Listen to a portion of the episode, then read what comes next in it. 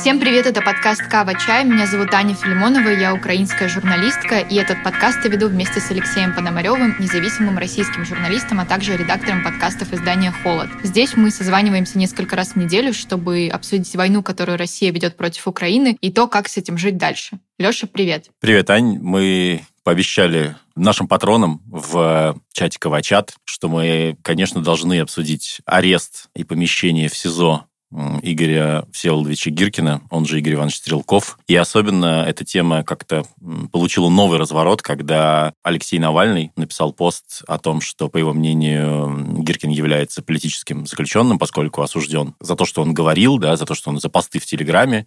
И хотя он как бы является военным преступником по другому кейсу, но все равно в данном случае, значит, он политический заключенный, и это все неправильно, и нужно добиваться его освобождения и оправдания по этому делу. И то же самое в том же духе высказался Михаил Ходорковский чуть позже вслед за Навальным. Это как бы порождает интересную такую, не знаю, мне кажется, пространство для вообще дискуссий и обсуждений, помимо самих эмоций, да, по поводу задержания Гиркина, который, безусловно, тоже у меня, по крайней мере, присутствует в достаточно, ну, как бы широком спектре. Ну и с точки зрения какой-то вот общечеловеческой, что ли, морали, не знаю. Я вообще такие штуки плохо формулирую, но зато с этим отлично справляется наш с общий друг Андрей Бабицкий, ведущий и автор подкаста «Снова никогда». Умеет как-то очень хорошо все эти штуки раскладывать, находить э, разные исторические важные примеры. И мы поэтому позвали его сегодня в гости. Андрей, привет. Надеюсь, ты поможешь нам разобраться с военными преступниками. Привет, привет. Привет. Тут разбираться не надо, он военный преступник. Этот вопрос бессмысленно обсуждать. Он, конечно, должен сидеть в, ну, видимо, в голландской тюрьме, потому что он сбил Боинг. Строго говоря, он вообще скрывается от правосудия много лет.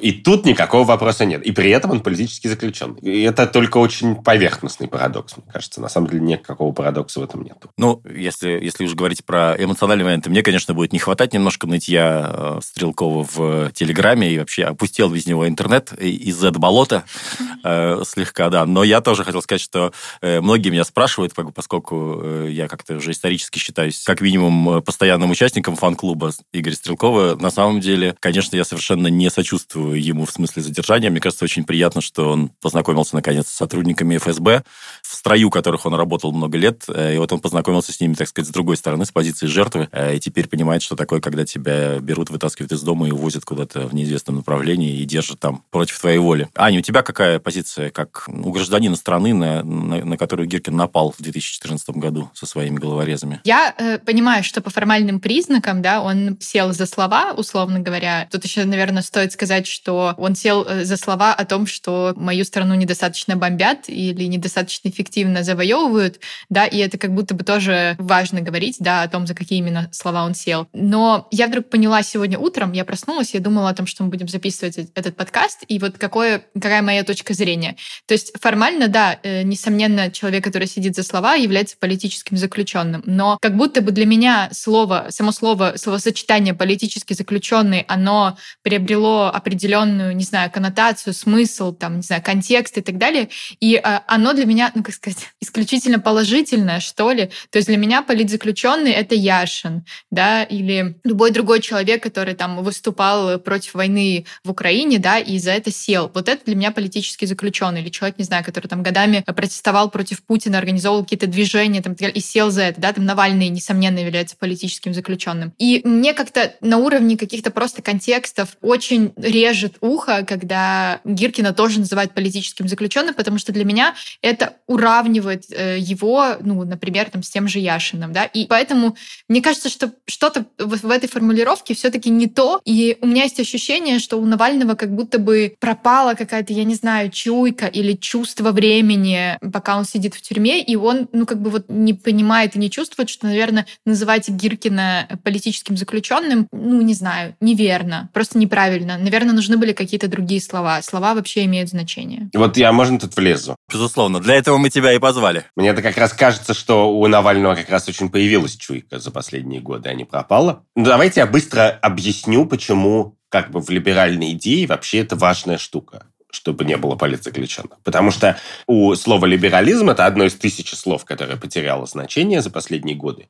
Но вообще-то это вполне естественный набор идей, и этот набор идей не за все хорошее. Но вообще-то либерализм – это очень конкретный набор идей, который возник 200-150 лет назад, разные важные идеи из него. и который был придуман ровно с одной идеей, которая стояла в том, что общество состоит из очень разных людей, эти люди часто друг другу не нравятся, и если не придумать очень точных и прозрачных правил, по которым люди отправляются в тюрьму, или по которым цензурируются газеты, или по которым еще что-нибудь, то мы в любой ситуации будем жить в условиях, когда никакая политическая деятельность, никакое общежитие не будет возможно. Либерализм придумали не в кабинете в Стэнфорде, а либерализм придумали в странах, в которых шли гражданские войны. Ну, начиная с Франции, где была как бы резня гугенотов и преследования. И в Англии, где была многолетняя гражданская война в 17 веке. И в какой-то момент люди огляделись и сказали, что окей, оказывается, мы об этом как-то раньше не думали, но если просто человека можно посадить в тюрьму за то, что он не той религии или за то, что он что-то не то говорит, то, в принципе, в тюрьму можно посадить любого. И поэтому либерализм – это не какой-то политический идеал. То есть это и политический идеал, конечно, тоже, как любая такого рода философия. Но это в первую очередь правила договороспособности общежития. Как бы либерал говорит в разных формах, что есть люди, которые со мной не согласны, есть коммунисты и, и всякие э, мерзкие говнюки. Партия «Справедливая Россия». Партия «Справедливая Россия» и whatever, да. Но сажать в тюрьму, значит, давайте мы будем людей за преступления, которые не имеют политической идеологической окраски, а являются просто преступлениями. Потому что если мы включим туда такой волюнтаристский элемент, то довольно быстро окажется, что сидят просто все, и главное, что все боятся открыть рот и так далее. И я сейчас прямо наблюдаю, как говорит Леша, в «Зе болоте», как за-патриоты с удивлением обнаруживают эту новость. Что оказывается, что если всегда кричать всех на нары, всех на нары, то тебя тоже посадят на нары. Для них это откровение. Они с удивлением об этом говорят. Они с удивлением говорят, что э, как бы между собой обсуждают, что как бы на митинг уже не пойдешь, конечно. Как же, как же так, значит? Но, может быть, мы наберемся смелости и повесим какой-то мимасик у себя в телеграм-канале «Свободу Гиркину». И дальше они час обсуждают, не посадят ли их за мимасик «Свободу Гиркину». В принципе, это говорит не о том, что они как бы стали добрее или лучше, или умнее, о том, что они просто как бы выучили урок, который, в принципе, если бы они умели читать, они могли бы выучить как бы на 20 лет раньше. Который состоит в том, что репрессивная система не может быть доброжелательной или недоброжелательной. Она может работать по правилам или не по правилам. И, соответственно, единственная идея, когда мы говорим о том, что такое политический заключенный, мы говорим, правоохранительная система, репрессивная система сработала не по правилам. Она так работать не должна. Она, конечно, должна была посадить Гиркина по статье наемничество, по статье не сбивайте Боинги, по статье не устраивайте вооруженные восстания на Донбассе. Есть много, наверное, статей, по которым его можно... Не, можно, а нужно садить. Ну, конечно, я надеюсь, что он закончит свои дни в тюрьме.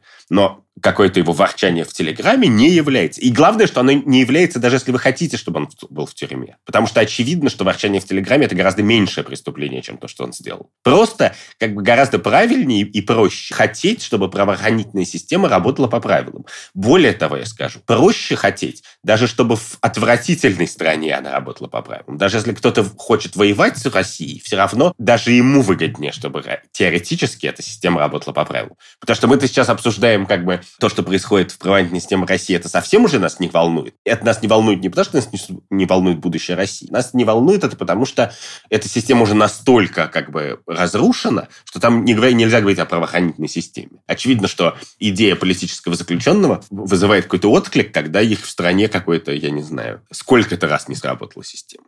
А когда российский суд штампует как бы тысячи неправосудных приговоров в день, поэтому как бы это уже немножко поздновато просто это обсуждать, но просто это грустная история либерализма, что идея, что вообще-то лучше сажать в тюрьму за то, что человек реально сделал плохого, а не за то, что он сказал, она, значит, актуализируется вот только в тот момент, когда уже на самом деле идет террор. В России десятки тысяч политических заключенных. Про удивление Z э, Патриотов был хороший скриншот. Не знаю, правда, ну, настоящего нет, но вообще, в принципе, похожих на настоящих. Скриншот комментария э, под новостью о задержании Стрелкова, что, типа, плохой знак, кажется, в стране может начаться диктатура. Да-да-да. Я просто хотела коротко сказать, что я, опять же, конечно, тоже считаю, что Гиркин не должен сидеть за слова, но вот это есть же категория людей, да, которые как бы, ну, рады, что он, условно говоря, там сел хотя бы за что-то, да, там, ну, или вообще хотя бы просто сел. И мне это немножко напоминает, мне кажется, похожие по ощущениям ситуации, вот когда у нас э, сажали Тимошенко и когда у вас сажали Ходорковского. Ну, как бы с Тимошенко, это, мне кажется, даже более остро, с Ходорковским я просто не настолько знаю ситуацию. То есть,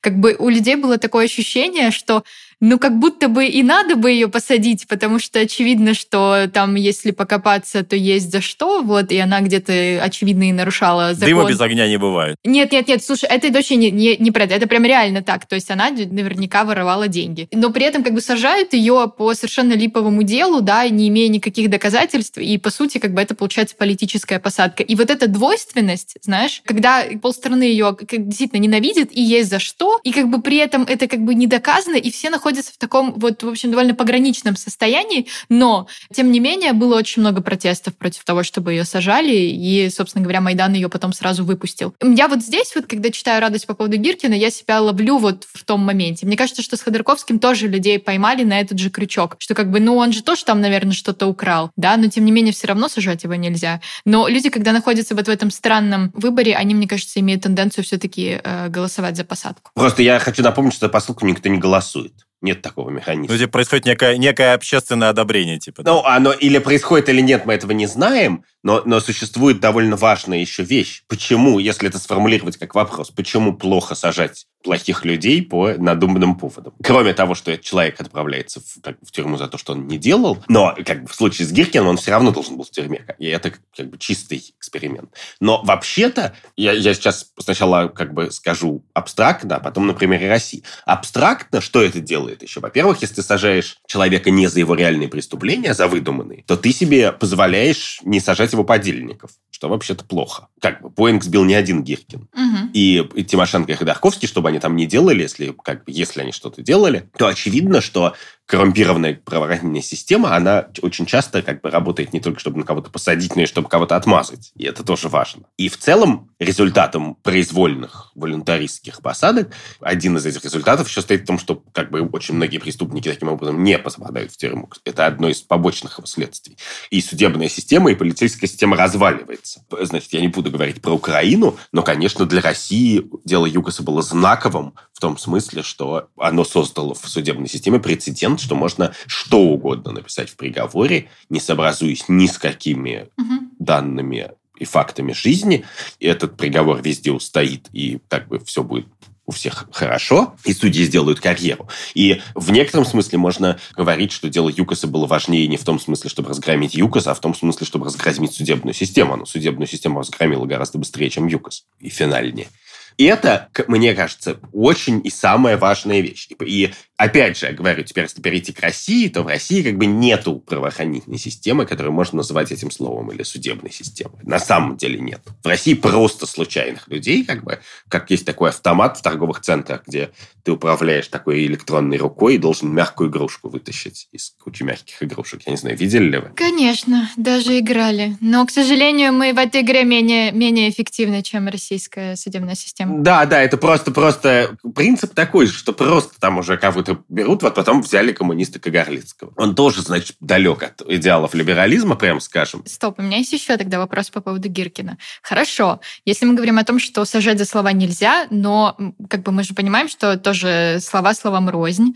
И Гиркин, как мне кажется, говорил много чего такого. Я сейчас, опять же, не, как бы не адвокатирую его посадку, вот, но ведь он говорил очень много чего такого, за что бы он действительно мог сесть, если мы говорим о каком-то настоящем, там, не знаю, настоящей правоохранительной системе, нормальном демократическом обществе и так далее. Ну, например, там, не знаю, за призывы убивать. Но мне кажется, что это самый принципиальный как бы вопрос тут такой. А вы думаете, что это написано в обвинительном заключении? Нет, конечно, нет, нет, нет. Тогда это все не важно. Это не, все не важно. Если и как бы в обвинительном заключении не содержатся его реальные преступления, а содержится какая-то выдуманная херабота, он в любом случае политически заключен. Ну, как бы в его случае он сто пудов политически заключен, как бы там обсуждать нечего. И я говорю, что в целом это нигде не хорошо. То есть, в смысле, ни для чего не хорошо. И я даже думаю, честно говоря, что людям, которые имеют право лично желать мести, мести Гиркину, людям, у которых родственники на Донбассе или в, в Малайском Буэнке погибли и так далее. Я даже думаю, что для них это, в общем, довольно слабое утешение, что он в какой-то со своими друзьями, значит, из ФСБ, они, очевидно, его друзья, они говорят на одном языке, вместе пьют водку, значит, после допросов, проведет в каком-то, значит, СИЗО несколько. Я даже не, не несколько лет, а я не знаю, что-нибудь. Отключат телеграммы, пошлют вам домашний арест или что-нибудь. Ну, то есть, как бы, тут с точки зрения как бы правозащитной его судят ни за что, и, не, и соответственно, того срока, который у него будет сейчас, или тех арестов и обысков не должно быть в принципе. Но и то, что вообще-то это еще способ его судить недостаточно. Угу. Да, а его, кстати, тоже же в СИЗО Лефортово да, отправили, куда, собственно, отправляют у нас все в ФСБшное СИЗО главное. Мне бы, среди прочего, хотелось, честно говоря, чтобы он сидел в голландской тюрьме еще. Не, не потому, что я считаю, что она более жестокая, я все-таки либерал, и я как раз не, не хочу, чтобы тюрьмы были специально жестокими. Я как раз рад, что голландские тюрьмы такие. А потому что я хочу, блин, чтобы он что-нибудь кому-нибудь рассказал. И, конечно, главное, потому что я считаю, что очень важная часть справедливости если и когда и как мы сможем ее восстанавливать. Это честный рассказ и показания участников о том, что случилось в 2014 году в Донецке, в Славянске, что случилось с Боингом, кто кому когда звонил, кто что писал и что говорил. И, конечно же, российский режим в большой степени еще заинтересован в том, чтобы эти истории не были рассказаны. У меня просто еще более, более широкий вопрос. Мы просто заговорили про голландскую тюрьму, и я сразу вспомнила свое ощущение, которое, кстати, совпадает, мне кажется, с ощущением многих украинцев.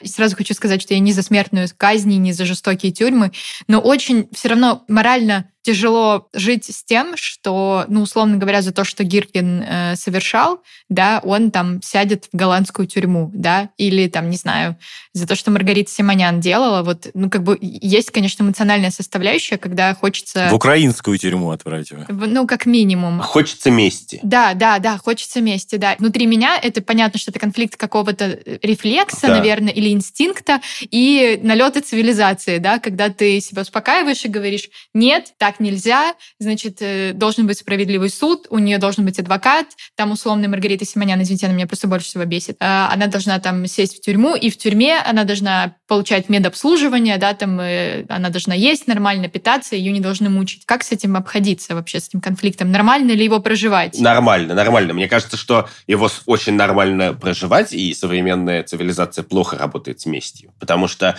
надо понимать, что феномен голландской тюрьмы или норвежской тюрьмы, он, в принципе, не очень хорошо совместим с феноменом геноцидальных войн. Угу. Норвегия в них не участвует, и поэтому в Норвегии существует норвежская тюрьма и Норвегия им не, под, не подвергается таким атакам. Но я хочу сказать, что желание мести – это абсолютно законное желание. Я только не понимаю, зачем ломать правоохранительную систему ради этого? Почему нельзя воспользоваться внесудебными способами? Это для меня загадка. Вспоминается твой выпуск про операцию Немезида. Да, да, я делал выпуск операции Немезида, которая, я напомню быстро, состояла в том, что группа армян в 20 2021 году решила отомстить менеджерам геноцида армянского, турецким менеджерам. Ну, не менеджерам, а чиновникам, которые его как бы придумали. Они просто составили список самых высокопоставленных турецких пашей и генералов, которые принимали эти решения и убили их. Человек семь они убили. Они же, по-моему, еще были, кстати, приговорены. Э, эти, э, им, им вынес какой-то международный э, трибунал же, Нет, это, это две разные вещи. Там, там был международный трибунал в Стамбуле, который был под британским протекторатом в этот момент, который кого-то осудил, но именно эта операция мести, она как раз и возникла потому, что трибунал по факту не искал этих преступников. И они отлично жили в Берлине, там где-то еще, в Баку, и, и наслаждались жизнью. И, и это обратная сторона тоже развала правоохранительной системы. Когда правоохранительная система не работает, то когда ты не ждешь, что она покарает преступника, то ты говоришь, я беру месть в свои руки, потому что сказать «я не чувствую ничего по отношению к людям, которые совершили преступления», многие люди не в состоянии. Не все же из нас эти самые ситхахты. И эти вот армяне, это была какая-то международная сеть, которая управлялась из, из Америки, армянами, которые ехали в Америку, но в которой входило много людей. Вот они э, убили несколько очень высокопоставленных турецких руководителей, включая Талата Пашу, который входил в триумвират молдатурков и был просто ну, типа, угу. супер топ. И человек, который убил Талата Пашу в Берлине, у него была инструкция, когда он его убьет, не уходить, а дождаться полиции и сдаться полиции. Он от нервов убежал, но потом вернулся и сдался полиции через 10 минут. И его судили. И этот суд сам по себе, это важный эпизод истории. Он как раз сто лет назад, кажется, был в 23-м году это было, в Берлине. Все понимали, за что убили Талата Пашу. И все понимали, почему этот армянский молодой человек, который там потерял полсемьи, это сделал. Но, соответственно, немцы, поскольку они, как бы это было важно, поскольку они были худо-бедно правовое государство, они не могли не судить убийцу, Они не могли просто сказать «гуляй». И поэтому был суд. А, соответственно, армянская сторона и адвокатура превратили этот суд в суд над турецким геноцидом. Позвали туда историков, турковедов, э, свидетелей и так далее. И много-много дней на суде рассказывали миру про армянский геноцид. И многие части мира, например, там американская публика, в деталях узнала, что так, какой-то ужас, а в Америку уехало много армян. Из этого суда, в котором там сидел репортер Нью-Йорк Таймс каждый день. И как бы соотношение мести и правосудия – это очень сложная штука. Она не просто работает. Но это не отменяет феномена политических заключенных. Как бы. Если вы хотите как бы больше мести Гиркину, то вас тоже не устраивает то, что с ним происходит. Вот в чем дело. Да, но это, это очень сложный вопрос. Ну вот, типа, это мне напомнило это месть черному сентябрю, да, когда, ну, как бы государство Израиль просто убило, мне кажется, да, всех э, террористов, которые захватили тогда еврейских спортсменов на Олимпиаде. Но я просто, я чувствую большую сатисфакцию, когда слушаю такие истории, вот, и мне нравится размышлять о том, что, может быть, мы всех потом поймаем, всех людей, которые жали на кнопочки и вбивали координаты, да, но но мне кажется все равно, что, наверное, если, если так всегда делать, то это будет повторяться, разве нет? И у меня в связи с этим вот такой вопрос к вам. Из 2023 года кажется ли вам достаточно э, казнь нацистских преступников в Нюрнберге, или это было слишком? Я записал даже про это выпуск. Я противник Нюрнберга, но не потому, что они казнили нацистских преступников. Казнили, и слава богу. Нет, я против, потому что именно потому, что они использовали право для этого. Mm-hmm. И это не только моя позиция. У Черчилля была такая же позиция. Mm. Они, он очень спорил с Рузвельтом и с американскими адвокатами до, до, 40, до апреля 45 года. Он говорил, зачем нам суд? Потому что суд, как бы, ты не, не можешь судить людей по уголовному э, статье, которую ты придумал задним числом и распространил назад. И в результате мы как бы испортим институт суда. Mm-hmm. Они военные преступники, они сделали беспрецедентные, огромные, невероятные преступления, их можно просто расстрелять. Нюрнберг в этом смысле это, это, это как мне кажется, не, не идеальная штука. Есть вторая проблема, которая стоит в том, что все-таки в, как бы в Нюрнберге и в, и в Японии тоже, Токийском трибунале. Там буквально э, расстреляли, там не, довольно мало людей, ну, не очень много. Ну, там же вообще какая-то история, да, что они, по-моему, просто оправдали того, кто устроил резню в, кажется, Нанкине, да? Ну, там было по-разному, кого-то оправдали, кого-то расстреляли, там была сложная история, но в целом, вообще-то, конечно, если думать про то, чтобы строить какое-то более мирное и разумное будущее в любой стране, то, в принципе, надо готовиться к тому, что надо убивать меньше людей, чем хочется убить. Надо угу. сажать меньше людей, чем хочется посадить, убивать меньше, чем хочется убить. И вообще это тоже урок либерализма, который стоит в том, что если ты просто так убил 10 тысяч человек, которые даже ты считаешь, что они преступники, то кроме того, что вообще-то плохо это убивать, и если их 10 тысяч, то там уже окажется как бы обязательно человек, который случайно как бы не делал того, в чем ты его обвиняешь и так далее. Это плохо, в принципе. В принципе, убивать это очень крайняя мера, очень не, неоднозначная. Но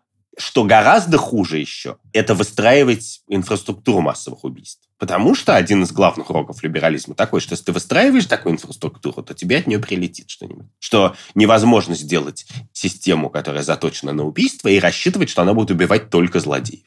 Просто, ну, про это все суперменские фильмы сняты. Но, ну, я уж не говорю про это, но, но, в принципе, это как бы просто вечный урок либерализма. И когда мы говорим и восхищаемся, я не знаю, тем, как устроена, значит, Норвегия или Голландия, то надо помнить, что важная часть этого восхищения происходит из того, что они осознанно решили, что они будут меньше мстить и меньше наказывать, чем хочется. Не больше, а меньше это сложные вещи, потому что конкретные живые люди, у которых конкретную семью где-то убили, да, у них, ну, как бы, им совершенно насрать на либерализм. Ну, как, mm-hmm. у них совершенно другой набор чувств. Но, э, как бы, я не grief counselor, я, я не терапевт, который говорит с этими людьми и говорит, ну, убей или не убей, это кто я такой, чтобы ты об этом рассуждать. Это бессмысленно. Я могу рассуждать про, ну, думать об устройстве общества. И это важный набор, который стоит в том, что, а, очевидно, существуют преступники, которые по всем показателям, и в России их довольно много уже, являются преступниками против человечества, и которых как бы надо искать всем миром и сажать. Более того, я думаю, что это вообще-то самая важная работа. Я считаю, что как бы у человека с русским паспортом точно нет более важной работы, чем... Да, согласна. А можно вот... Э, у меня есть такая точка зрения, мне по поводу, там, не знаю, каких-то будущих судов, мы говорим о том, что нужно меньше наказывать, да, для того, чтобы выстроить более цивилизованное общество, более мягкое, что ли, да, там, более либеральное. И я в целом с этим согласна, поэтому во мне скорее всегда побеждает э, суд, а не месть. Хотя это очень сложно иногда, если честно. А, но Вместе с этим мне кажется, что именно поэтому не только украинцы должны судить ну, российских военных преступников. Именно для того, чтобы удержаться от вот этой вот просто слепой мести. А вы, насколько я помню, считаете, что наоборот, именно только украинцы должны судить? Я небольшой, значит, международный политик, но вообще-то мне кажется, что в Украине в результате этой войны приобрелось некоторое количество союзников. И если я что-то знаю про историю последних ста лет, то не то, что эти союзники как бы не будут иметь никакого мнения по поводу значит, этих событий. Я искренне считаю, что это должны быть, значит, украинские судьи. Я как бы много лет изо всех сил бью себя по рукам и ничего не говорю про внутреннее устройство и политику Украины. Правильно. После Майдана. Но, соответственно, до Майдана украинские судьи были не, не на голову выше русских. Вот. Я надеюсь, что эта ситуация изменилась как бы. И я, и я кстати, думаю, что грустно это говорить, но это, но это и, радостно, но я думаю, что Украина сильно модернизировалась и, и в этом смысле тоже, и из-за войны тоже. Вот. Но очевидно, что суд над международным преступником – это не мировой суд. Ну, как? То есть он может быть в мировом суде в Харькове, да, но это все равно будет суд, на котором как бы сидят журналисты со всего мира, за которым следят все политики по всему миру, и который является судом для обвиняемых, но он является как бы экзаменом для судящих. Обычно проблема в, как бы, в мировой практике другая. Обычная проблема состоит в том, что как бы преступников не судят. Ну, что очень многих преступников не судят. Что очень много преступников уходят от ответственности. Но мы оптимисты в Кавачае. Да, да, я тоже оптимист, да. Мне хотелось бы, чтобы раз в жизни в российской истории был прецедент, когда хотя бы существенную часть людей, которые виноваты, значит, э, судили и посадили. Но в том-то и дело, что чтобы это, этот суд имел легитимность не только в глазах самого себя, но и в глазах как бы мира, а это мировая новость, то, конечно, он будет по каким бы законам, значит, он не работал, а я думаю, что он будет работать по римским конвенциям 97 -го года, которые, как бы, 98-го, которые описывают, э, что такое военное преступление, преступление против человечности.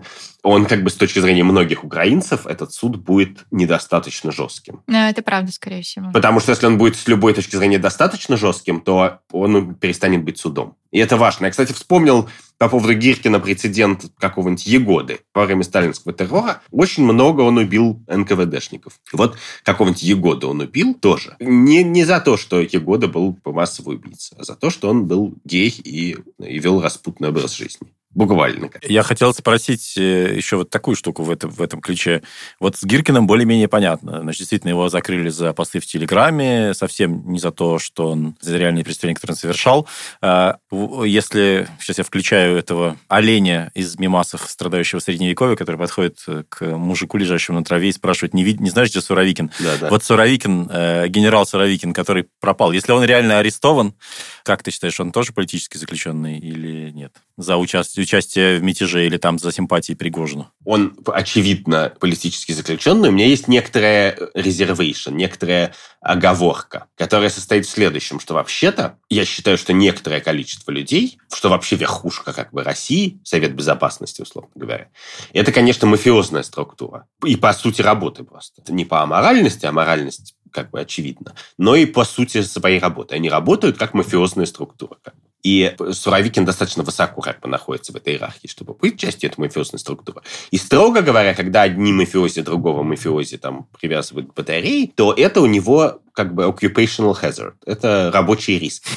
Ну, вот если ты идешь в гору, то ты, если ты альпинист, ты можешь сорваться с горы. Если ты идешь топ-менеджером в мафию работать, то есть большой шанс, что тебя прикуют к батарее. И поэтому в случае с Суровикиным я немножечко как бы всерьез как бы переживать за это не могу, потому что, ну да, если ты хочешь сделать карьеру в мафии, то ты с вероятностью 50% делаешь карьеру, а с вероятностью 50% заканчиваешь у батареи. И это просто суть этой работы. У Суровикина же не было никаких суда, того всего. Мы не знаем про это ничего. Мне бы, конечно, хотелось, чтобы Суровикина Массад выиграл, и его сейчас судили за пределами России судили. Просто за, за бомбежки. зная, как устроена кадровая политика Владимира Путина, я подозреваю, что он просто сидит под домашним арестом, у него там лейтенант ФСБ в будке под окном следит, чтобы он не убежал, а он там пьет водку. И, и это не выглядит как настоящий арест. Но что бы с ним ни случилось, вот это как бы... Тут, я считаю, даже самые либеральные люди могут расслабиться, потому что как бы обсуждать, что случилось как бы с высокопоставленным членом мафии, это, это не наш вопрос. Не надо было идти в мафию, кому Рядовые какие-то исполнители, более рядовые, ну даже на уровне Гиркина, который, очевидно, не является как бы элитой страны, как бы политической, а является, ну, бодрым нытиком каким-то и убийцей. К нему эти мои соображения не так относятся, но к Суровикину вполне. Ну, как. Что ж, меня, меня, меня удовлетворяет твой ответ.